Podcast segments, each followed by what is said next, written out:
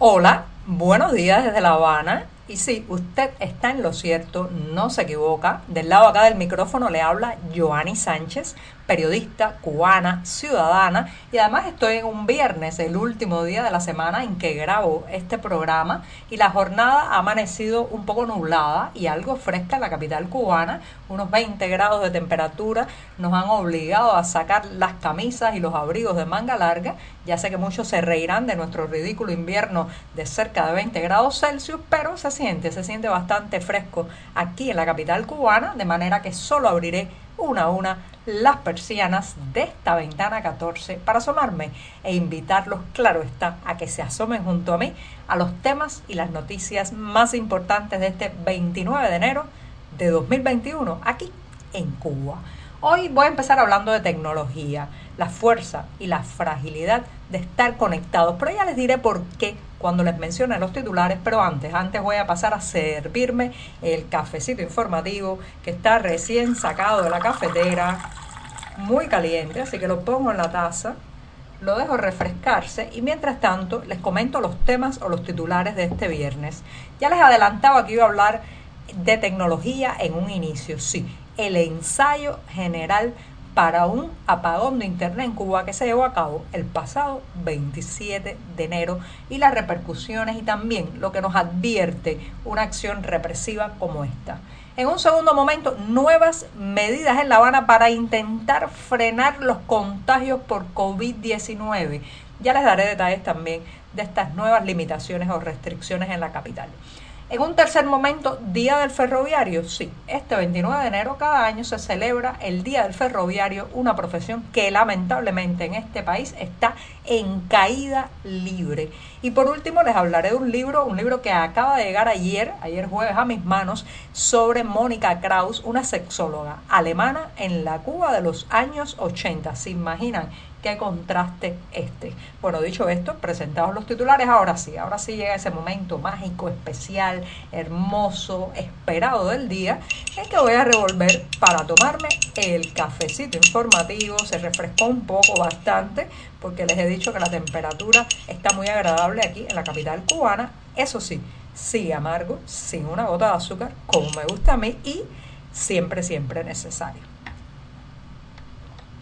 me di dos sorbitos, uno detrás de otro, porque es viernes, la semana editorial ha sido bien compleja y los invito justamente a que pasen por las páginas del diario 14ymedio.com y allí podrán ampliar muchos de estos temas y la mayoría de estas noticias. Y me voy, me voy hacia la tecnología, saben que tengo una pasión fuerte por la tecnología, sobre todo como vehículo para la expresión, aunque siempre he advertido que la tecnología no tiene una ética en sí misma, puede usarse para liberar, para decir una opinión, para eh, ayudar a la independencia y la soberanía de un ciudadano, pero también puede ser utilizada por los represores para censurar, cortar, evitar la expresión de un individuo y de una sociedad. Bueno, pues la tecnología esta semana ha tenido cierto protagonismo en Cuba porque el pasado 27 de enero cuando se dieron cita más de una veintena de artistas, activistas y periodistas independientes frente al Ministerio de Cultura. Como saben, es un tema que tocamos en este programa. Hubo incidente violento promovido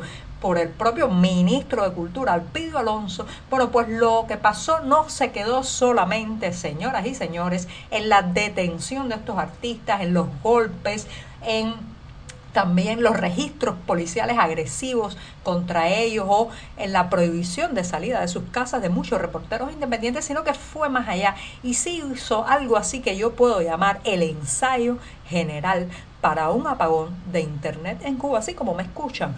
Eh, miles y miles de clientes del monopolio estatal de telecomunicaciones de Texas reportaron a lo largo del país y en varias provincias que se les había cancelado, se les había pues de alguna manera impedido conectarse a través de sus móviles al servicio de Internet. Evidentemente, esto tuvo una voluntad de que uno no se difundieran las noticias de lo que estaba ocurriendo frente al Ministerio de Cultura, pero también de impedir que esas imágenes de el ministro bravucón Alpidio Alonso golpeando con sus manos a un periodista independiente y a otros artistas no se difundieran hacia la población cubana. De manera que el régimen que hizo lo que mejor sabe hacer, pues censurar, cortar, usar las tijeras, las tijeras de lo prohibido, las tijeras del boicot y las aplicó sobre el acceso a Internet. Como todos saben, señoras y señores, aquí la Internet es algo relativamente nuevo.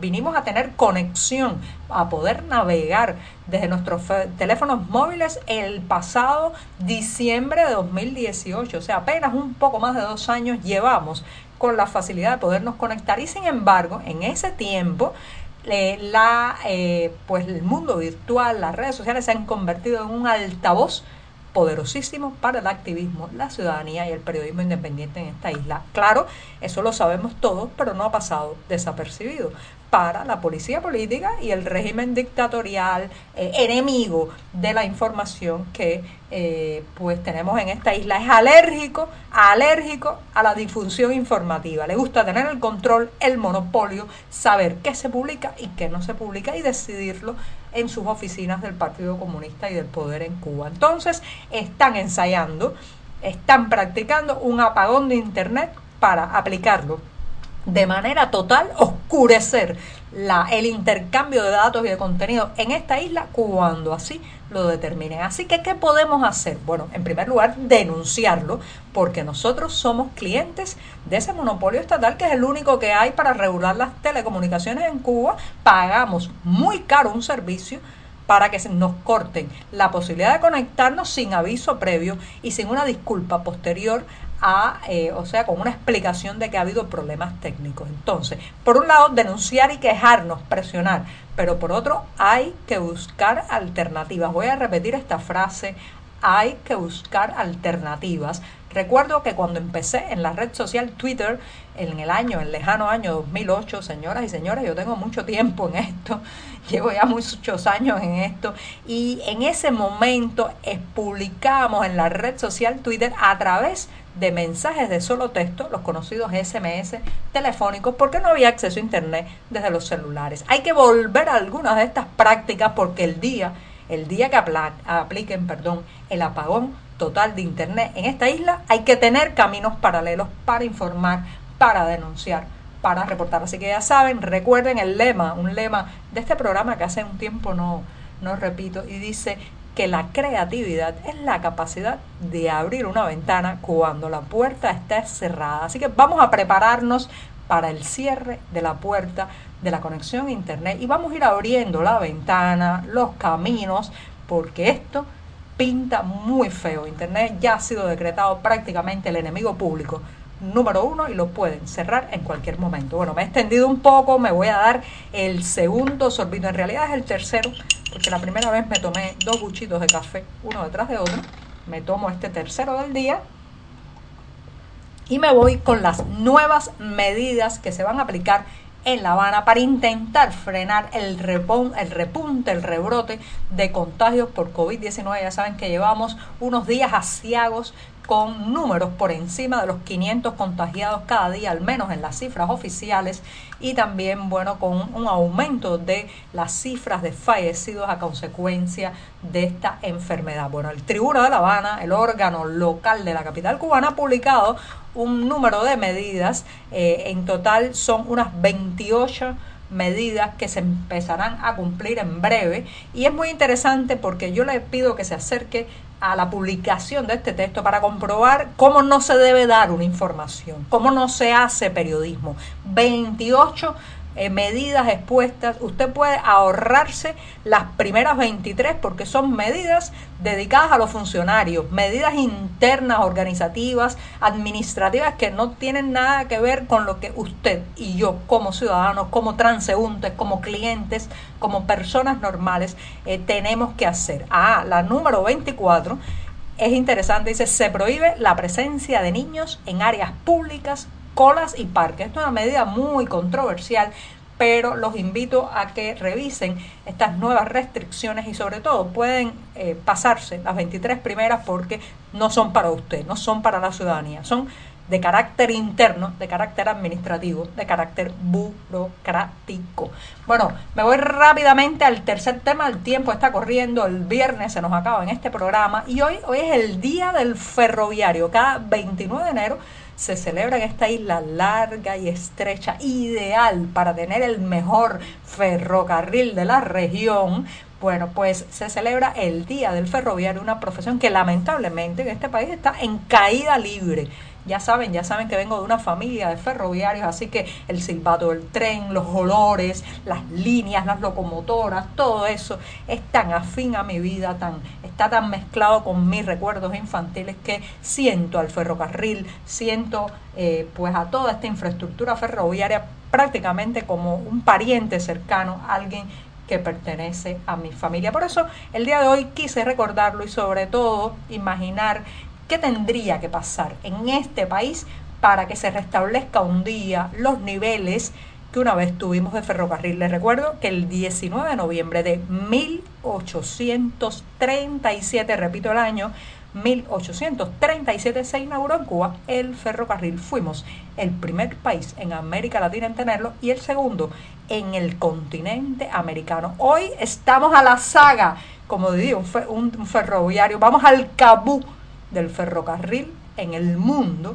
por el deterioro de las líneas, la falta de inversiones. Estamos prácticamente en el ferrocarril viviendo de la mendicidad de que nos donen unos vagones, que nos donen unas locomotoras y la expectativa de renovación del sector se han evaporado después que Rusia cortó por lo sano un proyecto de renovación ferroviaria en Cuba. porque Estaban hartos los rusos de la desidia y la falta de transparencia e información de la parte cubana. Así que va a demorar el tema de revitalizar el ferrocarril en Cuba, pero de todas formas hoy quiero enviarles un saludo a esos consagrados trabajadores ferroviarios que tienen este 29 de enero su día. Me voy ya al final con un libro. Si ayer me ha llegado un libro que voy a disfrutar mucho su lectura, lo tengo aquí frente a mí y se titula Cuba, mi infierno y mi paraíso. Es una biografía de la sexóloga alemana ah, Mónica Kraus. ¿Se acuerdan de Mónica Kraus? Sí, en la orwelliana Cuba de los años 80 y en un régimen político que siempre, señoras y señores, ha sido pacato, timorato con la sexualidad y profundamente mojigato. Bueno, pues Mónica Kraus fue un viento fresco de libertad sexual, un martillo derrumbando prejuicios y también un altavoz de esos deseos reprimidos que no encontraban aceptación en el discurso público. Así que acercarse a su vida, como lo voy a hacer con este libro de la editorial, las ediciones Iliada, que lleva el escritor cubano Amir Valles. Bueno, pues a través de este libro, Cuba, mi infierno y mi paraíso, voy a hacer un recorrido también por un país lleno de suspiros, miedos y revelaciones. La Cuba, la Cuba de los años 80. Y con esto me despido, pero esta vez me despido hasta el lunes. Muchas gracias.